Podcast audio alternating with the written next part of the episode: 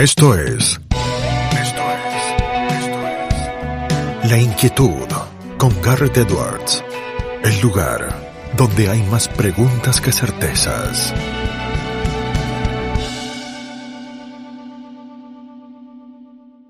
Compartimos ahora una reciente entrevista a Deirdre McCloskey, la genial economista que hiciera para Fundación Libertad y para la Fundación Internacional para la Libertad, presidida por el Premio Nobel de Literatura Mario Vargallosa, el pasado miércoles 6 de abril, 6 de abril de 2022, así que disfruten de McCloskey. Bienvenidos, estamos eh, abriendo aquí otro evento de Fundación Libertad y de la Fundación Internacional para la Libertad. Ya se va sumando la gente, habíamos puesto las 12 horas y corresponde 2 horas Argentina que demos eh, inicio. Vamos a tener un verdadero placer. Yo estoy haciendo la presentación en español, ya está Dirdra McCloskey aquí con nosotros. Eh, seguramente eh, entenderá lo que vamos diciendo y luego ella sumará eh, en inglés. Voy a hacer la presentación en español, luego nos vamos a, a pasar al inglés. Digo, esto es uno de esos placeres eh, que nos damos uno de esos lujos una vez al año, a veces un poco más, a veces eh, un poco menos, de charlar, de tenerla de invitada aquí a Dirdra McCloskey. Dirdra es eh, profesora distinguida emérita de Economía e Historia, profesora emérita de Inglés y de Comunicación en la Universidad de Illinois en Chicago. Se entrenó, estudió en la Universidad de Harvard en la década del 60 como economista. Ha escrito más de 20 libros, más de 400 artículos eh, académicos sobre teoría económica, sobre historia económica, sobre filosofía, sobre retórica, sobre teoría estadística, sobre feminismo, sobre ética, sobre derecho. Enseñó por 12 años en la Universidad de Chicago en el Departamento de Economía en sus días de gloria. Se describe a sí misma, acá va a hacer la cuenta, va a poner los números y los dedos. Eh, yo ahí traduzco literaria, cuantitativa, posmoderna, de libre mercado, progresista, episcopaliana, ex marxista, una mujer del medio oeste de Boston que alguna vez fue hombre, no conservadora, es soy una cristiana liberal clásica. I, I know that Dira would get exactly that one when I was saying it in Spanish and that she would count them one by one as she always does and she keeps updating that uh, description. Eh, sus libros más recientes, por ejemplo, incluyen por qué funciona el liberalismo, cómo los verdaderos valores liberales producen un mundo más libre, más igual y más próspero para todos, eh, con la editorial de la Universidad de Yale en el 2019. Eh, publicó recientemente con Art Carden Déjenme solo y los volveré ricos. El trato burgués con la editorial de la Universidad de Chicago en el 2020. Eh, yo leí hace algunos años y me emocionó muchísimo. I read a, a few years ago, Deirdre, uh, Crossing a Memoir, which I really, really loved. I read the updated version when I was at the American Institute for, Institute for Economic Research, where, where, you left a signed copy there. I read that signed copy, Deirdre, while I was visiting. Uh, and we have so many things to talk about with Deirdre today. Professor, Professora Deirdre McCloskey, so pleased to have you here with us today. Well, I'm, I'm, I'm extremely pleased to be here. I just wish I was actually in Argentina, but but I'm really there in some other sense of real. I, I so apologize that I, I have to speak in English. I have a Spanish joke which I want you to hear. Someone who has three languages is called trilingual. Someone who has two is called bilingual. Someone who has one is called una gringa. we, we, we, got that one because it even includes Spanish and Mexican slang. Uh, una gringa. We are pleased to have you, Deirdre, uh, as I said, and you understand more Spanish that you are uh, letting us uh, see because well, you know the the actual truth is that during, when I was taking care of my mother in the last year of her life, helping take care of her, I decided to learn some Spanish. So I went to Lingua, what's it called? Anyway, to this free thing. And I got enough so that as you were introducing me in your generous way, I I got a lot of the, the I could I could follow it a little bit.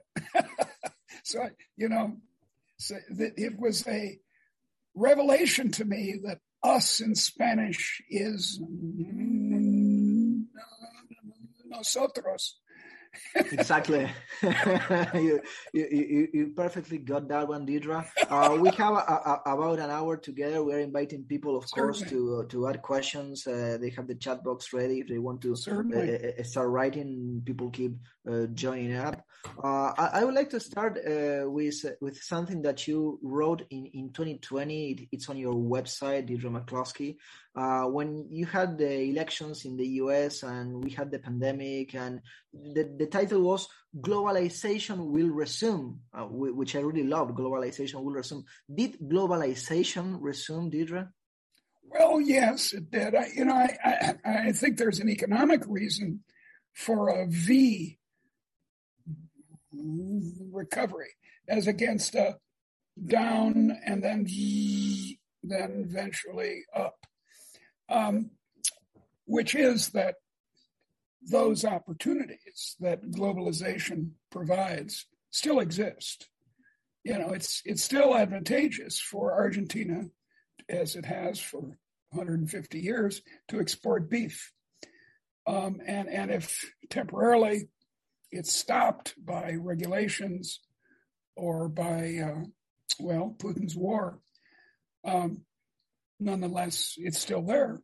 When you know it, it was terrible the way in in in in, in the United States and doubtless in Argentina, little restaurants closed all over the place, and that's very sad for the entrepreneurs and who who made the restaurants in the first place. but but on the other hand, there's an opportunity for someone else or maybe the same person to start it up again once uh, once the fog lifts. Yeah, that, that's incredible, Deirdre. Uh, I, I, would like to continue because you, you just put it in, in perfect words, Putin's war. Uh, yeah. how, how, how have you been analyzing the war so far? Well, I think, as we say in education, that it's a teaching moment.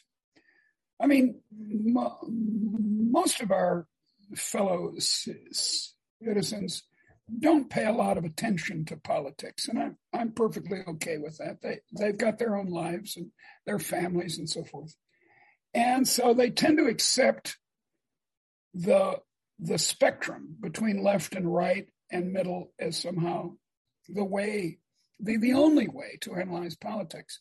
But what what Putin has made absolutely clear is that it's not this horizontal left right stuff that that's all that important you know, as long as we don't go to the extreme of fascism or communism. But what matters is the axis up and down of of I always stutter on the word liberty. It's so irritating. it's my favorite word. Uh, it's par- par- paradoxical. It is paradoxical, but um, liberty versus slavery. Um, it's so clear that, that, that, that Putin is a slave master. And his invasion of Ukraine is that of, of a slave master angry that his slaves don't obey him. Um, and indeed, he's, he's completely fooled with his um, control over um, uh, um, TV, especially. He's, he's got his, he's got his hands on the minds of the Russian people, and they're going to be so sad when they learn the truth. By the way, there's an analogy that I wish more Americans would mention, which is how we didn't know what was going on in Vietnam. It was a long time ago. But and and I don't want to say that that President Johnson was like Putin. Putin is on another level of of slavery of tyranny. But it is true that the United States was committing was committing war crimes in Vietnam. I I I protested along with lots of other people at the time. And you know, the actual truth is that war tends to produce war crimes. Surprise, surprise. So that's my opinion. So here's my point. that I Yeah. think maybe this is an opportunity for us to say, dears, to our friends, dears, have you noticed there's a difference between the liberty that the Ukrainians want and the slavery that Russia offers? Deirdre, you, just made a, a really important and clear point, and I want to, to link it with something that we were discussing right before we opened this uh, Zoom and this conversation. Because you, you just said we have liberty versus slavery, which is uh, something that Putin is offering and putting on the table, and the very thing that the Ukrainian people are trying to fight for and defend, which is their, their liberty. Uh, isn't it incredible that it is the 21st century and we still have people that need to be told that slavery is a bad thing? Yeah, and and and and, and the problem is this: the slavery of wife to husband, the slavery of uh, master to actual slave, the slavery of ordinary citizens to the Argentinian state are all said to be and justified often by saying, well, dear, I know what's good for you. You poor thing. And that's been very persuasive in the last hundred years in your country and mine. And uh, the trouble is that it's extremely implausible that someone in in, uh, in, in, in, in the capital knows that you want a loaf of bread this afternoon. And it's that detail of um, wants, of desires, of that markets and other spontaneous orders like language, friendship, art, science provide, you know, in detail.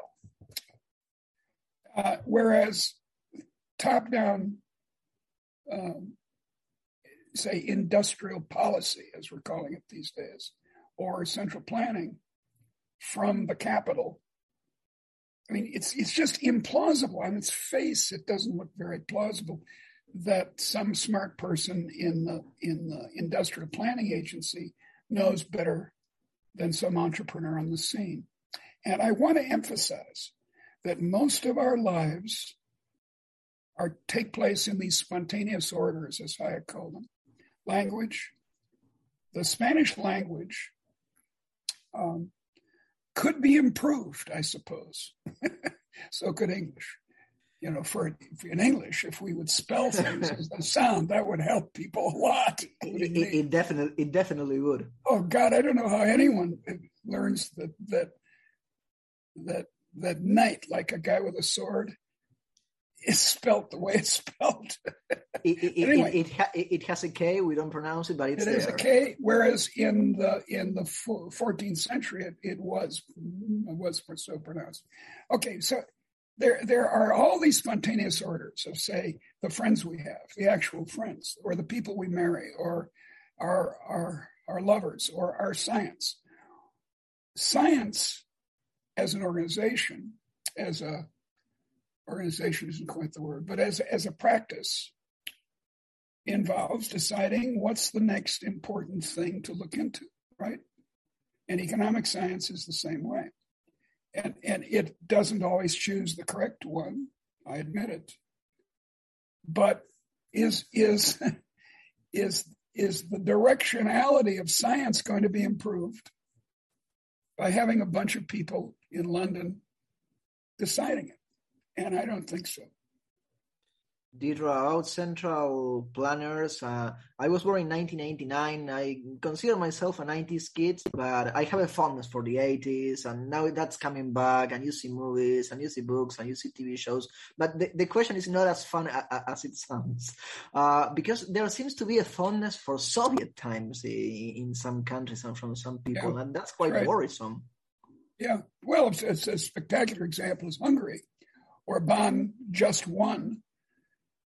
It has to be said, a rather fixed election. It was not an honest measure of public opinion in Hungary. But still, he won the election. And he calls himself a democratic illiberal. And that, by the way, is quite common. Uh, the the Peronistas, of whom I don't need to tell you, there are plenty, and not just in Argentina, but in Latin America generally. We export um, them. Yeah, they, it, they're they're often supported by majorities. Hitler was elected there, and Mussolini was popular until he until he start in Italy until he started to lose wars. So, majority vote, although I'm very much in favor of it, is not sufficient. You also need a commitment to non-slavery. That uh, that my husband tells me what to do. No, no, he can't. He's not permitted to.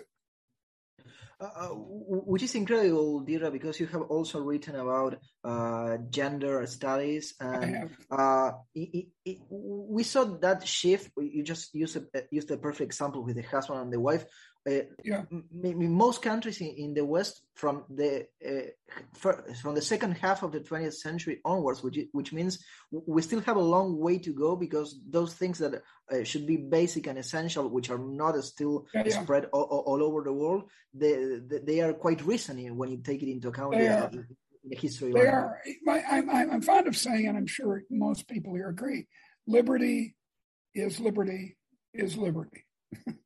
whether it's about, I don't know, the regulation of the Spanish language or the regulation of the economy or the regulation of whom you love or what identity you have, as long as you're not hurting other people in a, in a particular way, um, you know, my right to wave my hand around is absolute unless I hit your nose. And actually, by the way, a lot of my friends, my liberal friends, seem to think there's no case for, for quarantine or for any regulation having to do with, with COVID 19. But look, your right to blow things up my nose stops when it makes me sick, right? So, but liberty is liberty is liberty. I only realized about five years ago, four or five years ago, that in that the century long attack on male homo, homosexuals was confined to Northern Europe. It's the Germans, the Dutch, the English, and their offshoots who would put people in jail, would imprison. Like with Alan Turing, for example. Exactly. His that movie has been very important in reminding people that there really was a reign of terror. Now, I knew it because I'm old enough, but I was not gay, alas. I, I, that would have been, if I had discovered at age 53 that I was homosexual, that would have been so much easier than discovering at 53. Sorry, I have to stop this. Yes, no problem. Um, uh, the, oh, God damn it. Sorry about this. No problem at all, Deirdre. This is um, this is real life. People people call but, telephone sound. That's right. But I I um it, it, that, that I discovered at age 53 that I could do something I had wanted to do since age 11 so far as gender identity is concerned. But but but it it was amazing to me that there's nothing in French, Italian, or Spanish, or Greek law for that matter, that makes homosexuality a state crime. Hmm. It's said to be a crime by the church, but the church doesn't hand people over to be imprisoned. And I, am not sure about the situation in Argentina, but I don't think was there uh, ever were there uh, ever uh, uh laws? No, I I don't recall ever having laws in most in of Latin America. Of, of, course, you you may have had at some points in, in Argentina's history discrimination and yeah, that's persecution. Right. That's right. That's right. But that's very different from coercion. Persuasion, contempt, even excommunication, to take the uh, to take the extreme case, is not the same thing as grabbing someone. to take an interesting case that Argentinians are very familiar with, taking them out over the South Atlantic and dropping them out of a plane. That's that's that's different from non-physical violence. Uh, Deirdre, uh, I, I, would like to to link this with uh, a few a few concepts that you have been using in the past few years because you also talk about adultism and innovism, not just liberalism and capitalism. And I yeah. think it ties nicely with, with these examples that you have just been saying when you talk about the possibility of choosing our own lives, doing whatever we want, just as long as we don't mess with other people's uh, lives and their own liberties. Uh, are we adults now, or, or do we still have a long way to get there? We have a long way to go, but mainly because most of us, like my friend Joe Mokyr, a great economic historian, are persuaded that the state should have massive powers to intervene. And as I said, I don't understand this because Joe would not say that the state should intervene in who he's friends with. He's long been a very dear and close friend of mine. And, and suppose the government decides, well, that's unhealthy. I mean, look, Xi Jinping's China is moving that way decidedly. And it's the it's the vision of 1984 by George Orwell, and uh, it's very very bad. Um, so I, I'm I'm I'm I'm puzzled why free thinking people don't get this. Uh, it's it's only about a century that people have really thought that the government should intervene in the economy in a massive way. Uh, although in, in England it started about 150 years ago, it was called in the 1880s the New Liberalism. Early in the 1800s, Britain, of course, was the great, um, I don't know, hero of liberalism. But then in the in in in uh, uh, in the 1870s, and especially the 1880s, a so-called new liberalism arose in the minds of intellectuals. And it was the opposite of liberalism because it said the state knows what you want. And we're going to, the, old joke is, I'm from the government. And the punchline is, I'm from the government and I'm here to help you. No pauses, ni adelantes, o retrocedas. Quédate en La Inquietud con Garret Edwards. And I, will respect you in the morning, as you always uh, say in the job. That's right. Those are the three things. The, the check, the is, check in is in the mail. Of course, I'll respect you in the morning. And I'm from the government, and I'm here to help you they are never there to help and they will not respect us in the morning. Uh, you were speaking about new liberalism, so I have this here because you, you know, uh, I would have this here. I have the theory of moral sentiment. Uh, okay, I, am going to cross myself, we, we have, I always do in, in, in, the presence of the presence of Adam Smith. So there there has been this tendency in, in science and in, in, ideology of I knew to everything, but here we have a classic, which is a classic for a reason. Are we yeah. reading? Are we thinking? Are we speaking enough about Adam Smith uh, in 2022? Well, much more than we did, say, half a century ago. For a long time, Smith was kind of dismissed by professional philosophers and a lot of other people as, oh, well, he's a right wing ideologue and we don't need to pay attention to him. Rather, the way St. Thomas Aquinas is dismissed um, by non Catholics as, oh, well, he's just dogma in the Catholic Church, and I don't need to pay attention to them. Both of these people, Smith and Aquinas, were brilliant philosophers, and um, uh, they, they, were very, very. And I don't, I don't agree with everything either of them says, either one says, but I agree with much of what Adam Smith says and a lot of what uh, what Aquinas says. But now, but in the last, especially increasingly over the last 50 years, philosophers, political philosophers, and so on have started to pay attention to Smith. Now, look, he only wrote two books. He would not get tenure at a major economics department, and he wrote no articles in the American Economic Review. Can you believe that? Yeah, he'd be a failure for completely uh, incompetent, uh, a complete failure. He only wrote yeah. two. And, and, he, would he'd be a hack. He'd be a hack, and no one would pay any attention to. It.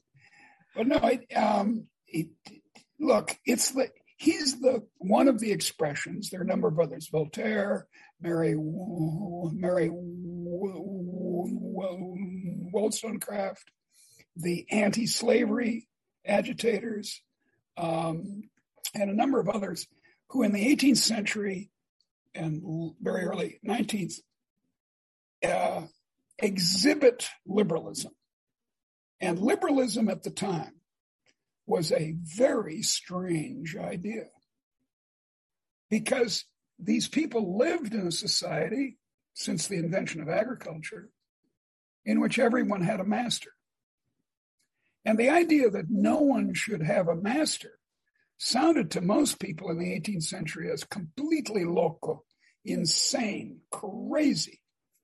Um, yet a few of these intellectuals started to think about it for, for reasons that I could go into, but but this was what made for this idea that um, that slate. Well, you know, the great first achievement of liberalism, even in Russia, was the abolition of slavery and serfdom. Deirdre, we have budget for the next question. We got one of H.G. Wells' uh, his time machine at the discount, so we'll take you back in time. We were with Adam Smith, so I'm going to ask you something that I never asked you before. If you had Adam Smith next to you, you are maybe sharing a cup of coffee or maybe sharing a, a whiskey or, or whatever, and you can ask him anything at all anything and he will answer. He will answer honestly as Adam Smith would. What, what would you ask Adam Smith? Well, I would ask him, does he, does it seem to him a fine idea to have one third to half of national income taxed and then spent by the state? And I think I know what he would answer. Um, uh, he, he, would, he, would, he would speak of you know, all over the place. We economists are what he called the men and and women dear of system. The people of system who believe, he said famously, that they can move people around the, the chessboard of society as easily as can a person move a piece on a chessboard. And it, uh, the, the, this currently popular person, I know that she's well known in Argentina too, uh, Mariana Mazzucato, um, who's an economist. She's, she's uh, American born and uh, works in, in Britain, but now she's all over the place. She's advising the Italian government. She's kind of a rock star um, like Thomas Piketty, actually. I just did a review of a couple of his new books.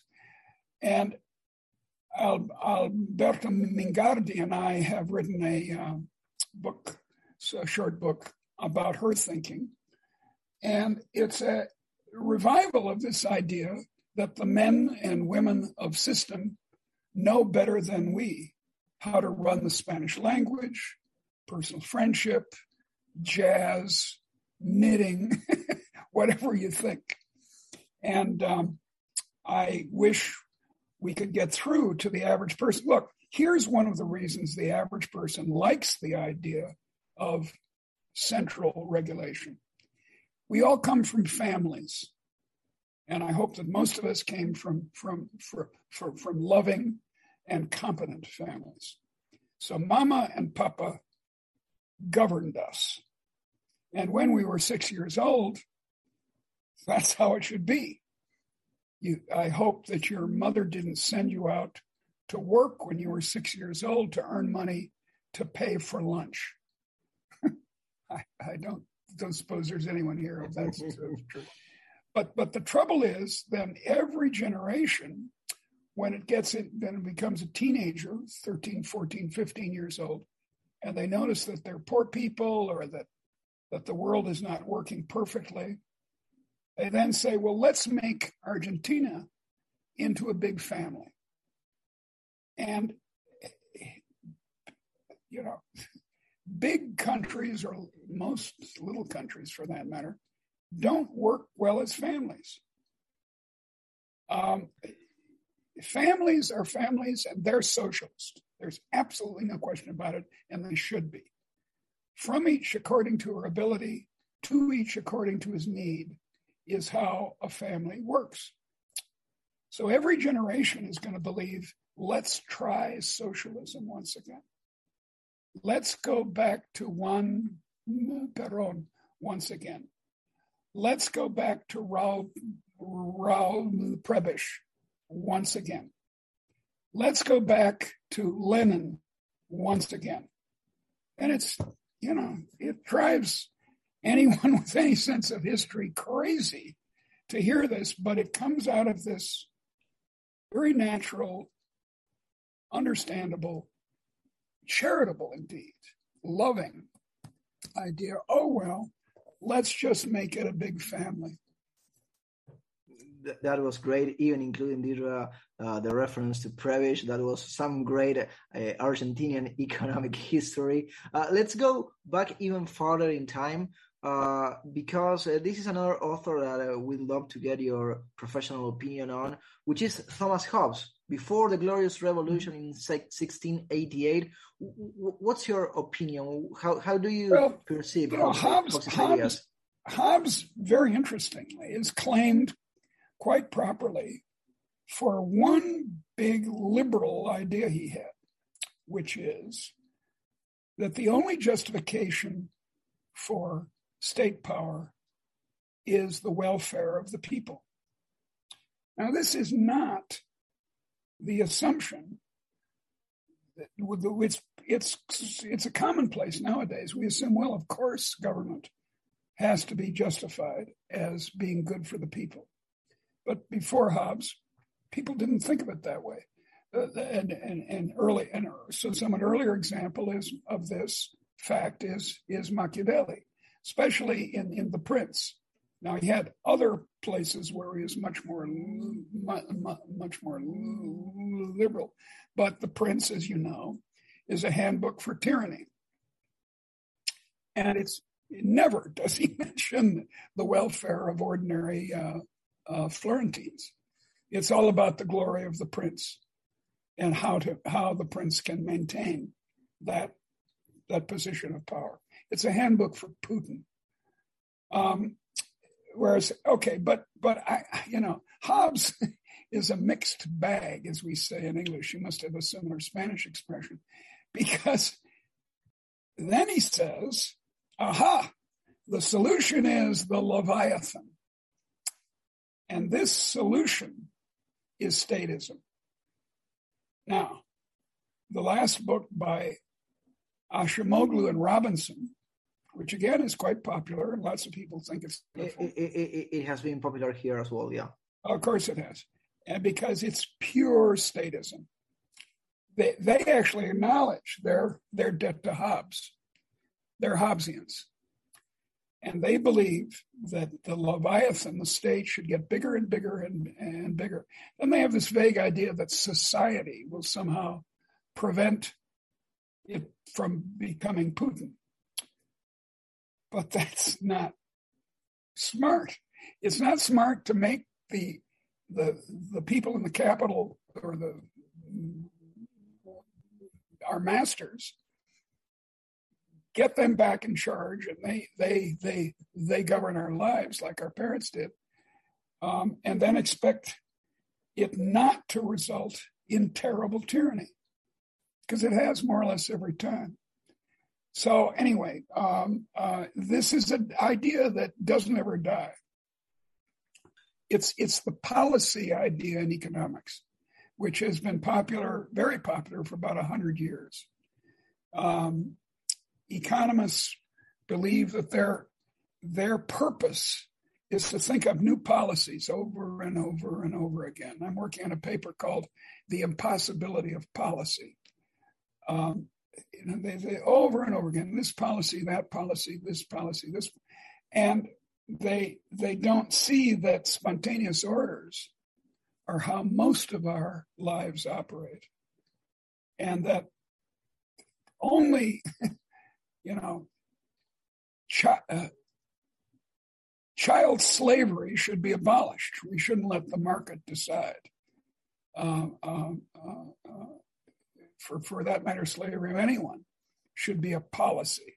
But beyond that, there are very few policy. And then, you know, if there's an invasion, as I expect any day, of um, um, Uruguay to invade Argentina, it's yeah, that, that, that, that's going to happen anytime soon. We're, anytime we're soon. So we need yeah. a great big army in Argentina, a grotesquely big army. Of course, my own country is the worst example. A, a enormously expensive and big army to protect the United States against the Canadians, who are, I, can hardly sleep at night worrying yeah, about the invasion the, the, the, the Canadians. They are going to, to invade with the with the mousses and uh, with the maple I know, syrup. I, and it's of course that's the story that Putin is telling, that the Ukrainians were about to invade Russia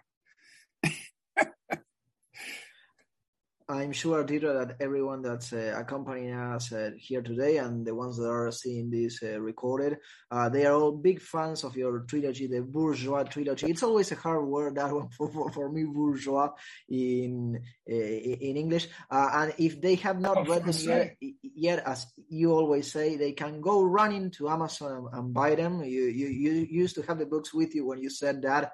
Buy, buy, buy. that, that, that, that's a good one. Uh, but I, I wanted to ask you uh, this uh, explanation about how the bourgeois virtues and values work. Uh, how applicable do you think they are for the Argentinian case, for Juan Bautista well, Alberdi's Argentina, the one that uh, the, the, the, forefathers uh, envisioned back in the 19th century for Argentina? Well, I, I think that humans flourish in free societies. I think that's actually how the family should work and does usually. You know, we're kind of slaves. It's kind of a stupid expression, but we're slaves to our parents until adolescence. And then, then the adolescent starts saying to his parents, Oh, you're not my boss, by which he means I'm going to am or about to grow up. And then we want people to be free adults. Um, and that I think works everywhere.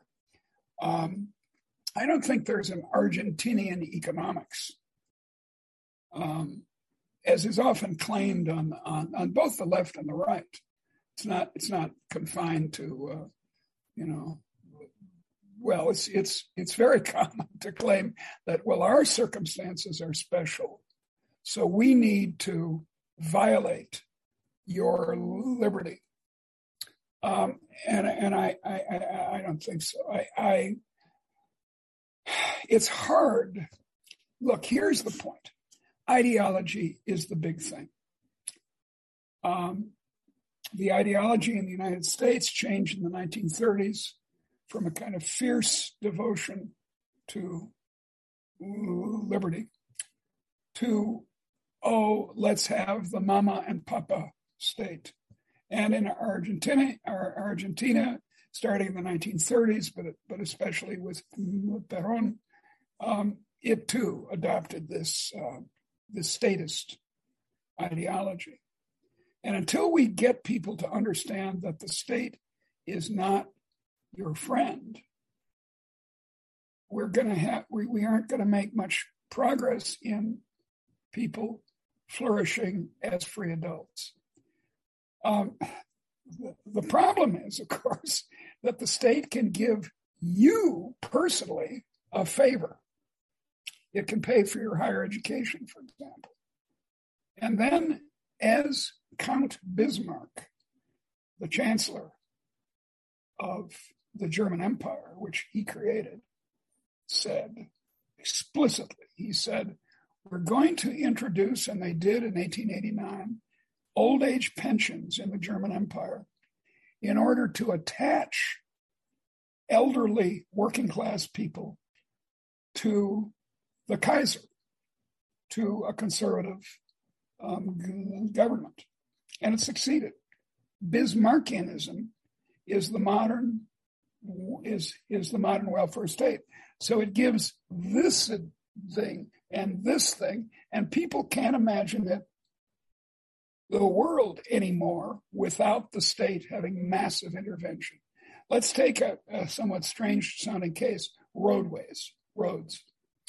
Yeah. With modern technology, the roads could be private, entirely private, because it's extremely easy to charge for roads. You have a transponder in the automobile, and then you send people a bill as though you're paying for your in your rent every month, right? And it's could it could be done, and it would work much better than the system we now have. There would be there would be no traffic jams if the roads were privately owned. But we can't imagine it. Actually, in a way, it's a failure of imagination we've got here. People can't imagine leaping over the existing situation and jumping to a completely free society. You had a great debate last year talking about roads. Uh, is space exploration worth it? You have on your website. Uh, yeah. Is it worth it? I don't think so. I, I, you know, I am a, I was one when I was a kid. I was an astronomy enthusiast until I learned that astronomy was applied physics, and physics was applied mathematics, and that really turned me off. Then, when I became an economist, I had to learn mathematics, which was very painful. But the um, the, the look, it's going to be easy in a hundred years to colonize Mars if we want it. It's going to be a snap because technology is going to continue to improve. I don't know how, or else I would be enormously wealthy. But it'll it'll improve, and we'll have I don't know atomic rocket ships and uh, ways of uh, terraforming Mars so that it has an atmosphere that we can breathe, say. I don't know. Um, there are various possibilities. Now it's extremely expensive to get to Mars. It's like, and it's usually Columbus. one way, one way only. one way only. That's the trouble. And and and uh, uh, it, it's like it's like Columbus. Um, with his little ships that could fit into your apartment. They were that small. Look, it was would have been much easier to wait to discover, as we say with insult to the Indios, to discover the new world. Um, Indeed. Et cetera. And so, although it's glorious, glory doesn't feed people. Deirdre, I know that there are a lot of fans of one of your books, which is Economical Writing 35 Rules for Clear and Persuasive Prose. Which is the most important rule? The one that you always go back to without having to, to check the, all, all the 35 of them? Well, one that I that I that I use all the time is express parallel ideas in parallel form. This means that if you start with one kind of sentence, if the if the next idea is parallel, is a similar idea, or you know, you, you want to make parallels, form the sentence the same way you did the other one. And that silently signals to the author, I mean to the to, to the to the reader, that these ideas are parallel. And I, I tell you, I use that idea every time I write the next sentence. And the, if, if you do it, you'll find that your that that that your that that your writing is much clearer. Now, I don't claim that I'm a perfect writer or anything like that. Oh, but you're you're close to one. No, no, no, no. Every time I I get proud, I open the New Yorker magazine and and I read an article and I think and I'm ashamed at what a bad uh, uh, uh, writer I am. Deirdre, when you write, uh, are, are you more of a sculptor or are you trying to, to get to the perfect version of what you're thinking and trying sure. to put into words? Or, or, is it more of an inspiration burst kind of writing? No, no. At first, it's inspiration.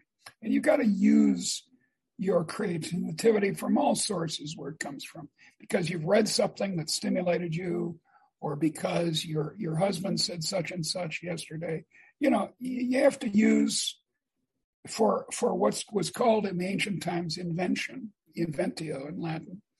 Um, use every source, but then good prose comes from revise, revise, revise. I just wrote a piece in in, in, in, in Folha in uh, Brazil. I sent it off yesterday, um, and it it was 375 words exactly. That was what they asked me to do. And I worked on it for, you know, an afternoon. I didn't just rip it off and send it off. I kept saying, oh, oh, I've done what's known in the trade as elegant variation, somewhat similar to express parallel ideas in parallel form. Namely, I've used another word for what I just called X. I've used Y. Don't. if you start with X, you got to use X. You can use it if you want, but you have to. I personally love Rule 26. Avoid words that bad writers love, Deirdre. Uh, yeah. is, is, is, there any uh, word that bad writers are loving right now? Well, the one the, the one that they, let's see there there are a number that are kind of signals that you might as well put at the beginning of your piece. I am a bad writer. Because in, in English and there have so, to be so, so, we so we don't lose time our time reading. It's like when you have reading time, uh, how many minutes and the, the main words that you should take into account that are going well, to appear. I, I, I'm not sure if I'm going to get the main ones, but here's one: state when you say, I don't mean state in the sense of the, the government, I mean state in the sense of speak or say. That's a junior word. You should use a more precise word. Uh, says is okay, but declare, claims, asserts, um, depending on what you want to say about the assertion that someone is making. Deirdre, you recently were at the Cato Institute at Washington, D.C. as yeah, the for first, a month. Uh, as the first Anne Smith Fellow there. And uh, how is Washington, D.C.? How did you it's find terrible. it? It's just an awful place. The food is good, although expensive. And I, and by the way, in that month, I only gained one kilo. I was so pleased when I got home on my scale and found I'd only you, gained. You're, you're, using kilos. That uh, you're well, it's because the, the speaking, royal measurements. Well, I'm speaking to people who use kilos, so I think I might as well. Yeah, we, we, we don't know how many pounds is a kilo, so oh, about two pounds, just so. But, so yeah, I and but but it, it's a it's a terrible place because, of course, that all these well dressed young people walking around are conspiring to take away my income and use it for stupid things.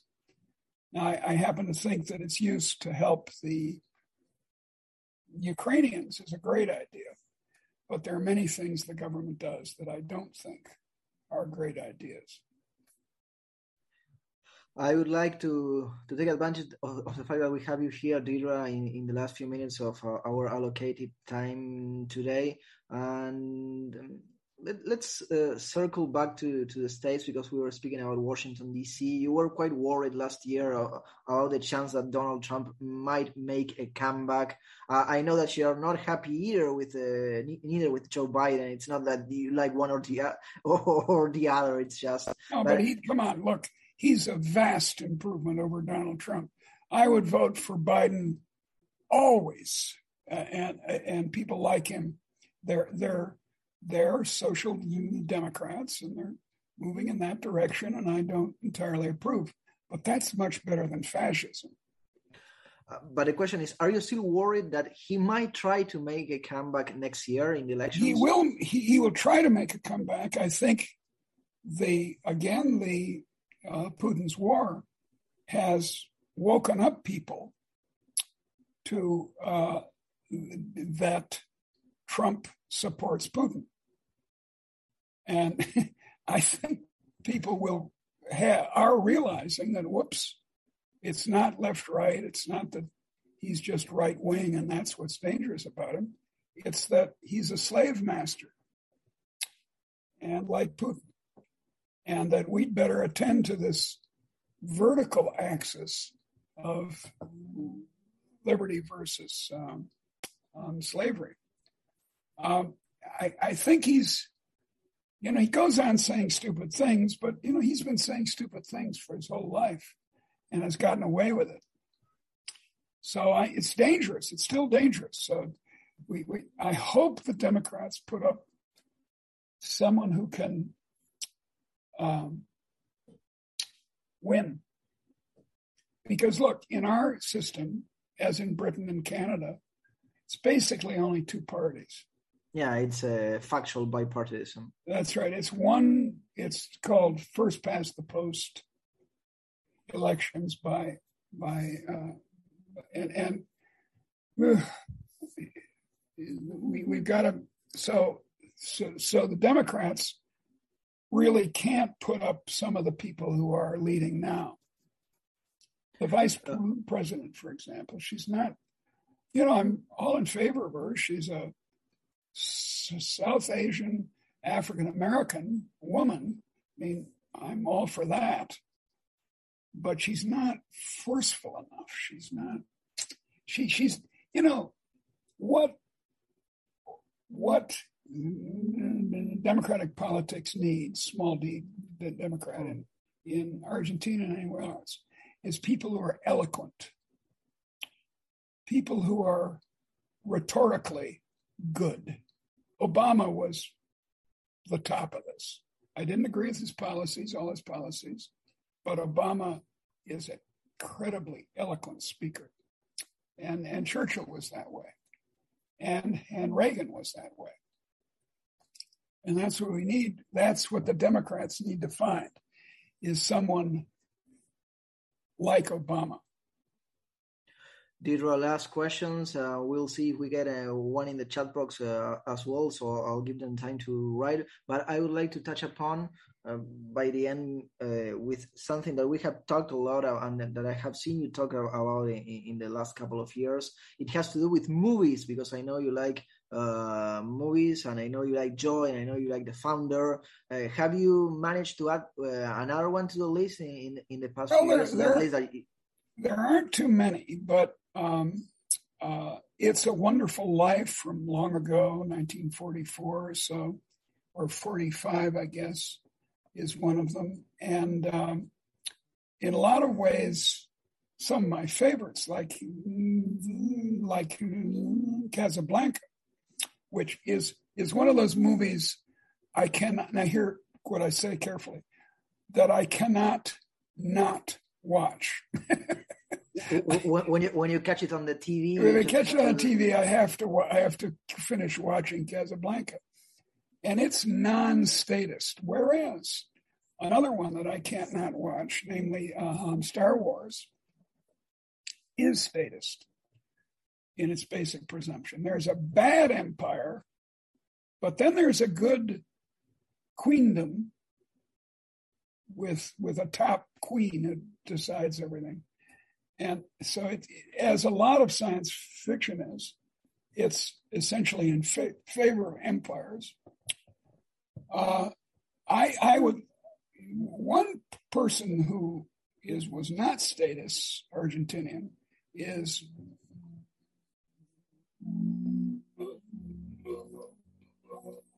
Luis Borges.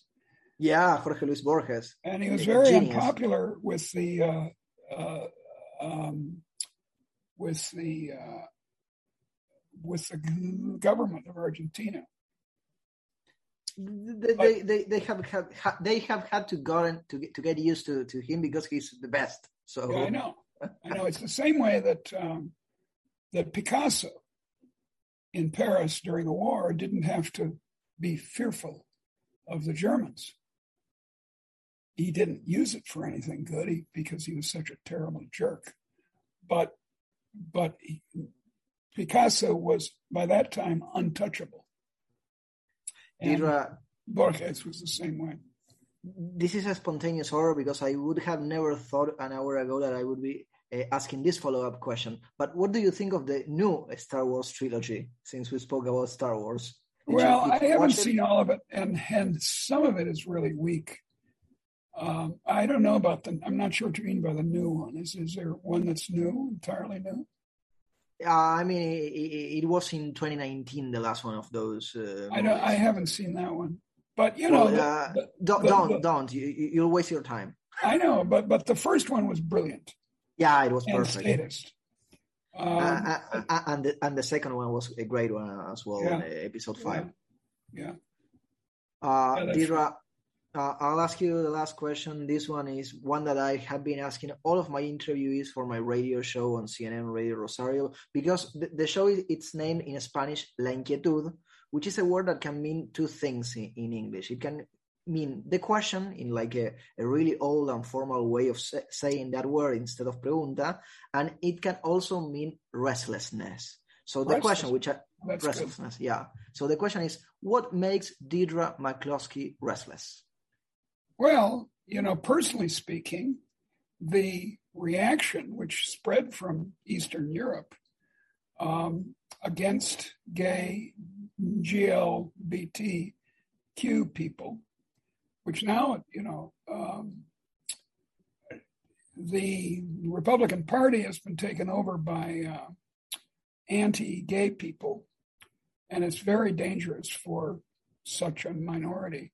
That makes me uneasy. Look, I'm very old, so the prospect of death makes me uneasy, but that's true of all humans. The older you get, the more you think about it. But I hope that I get, I don't know, five, maybe 10 more years where I can still write and talk to people. Um, because I, I've become obsessed with the threat to to liberalism worldwide, of which the attack on um, LBGTQ people is an instance. Liberty is liberty is liberty. Didra, querida Didra, muchísimas, muchísimas gracias. Thank you, thank you very much for joining us here today. Uh, last words for this event, something that you want to say before we officially close it? Bring me to Argentina. We Feed will. me on Argentinian beef. Show me the gauchos. And above all, uh, take me to the real places of the tango that we will do. It's a promise, uh, Didra, the, and, and, it's a done deal. We'll have you here as soon as possible. It was a pleasure to have you here with us today at this Fundación Libertad and Fundación Internacional para la Libertad event. So people are already writing uh, here at the chat box. They are uh, quite happy, and uh, I, am sure that they are virtually clapping from wherever they are listening to us. And we'll Thank have this. You Thank, thank you, Deidre. We'll have this online at our Fundación Libertad's YouTube channel. And it was a pleasure. We'll see you next time at the Fundación Libertad's event. Gracias, muchas gracias a todos. And thank you very much, Deidre. Ciao, ciao. Ciao, ciao, bambini. Un bacio ancora. Esto fue La Inquietud con Garrett Edwards. Síguenos en redes sociales y en www.edwards.com.ar.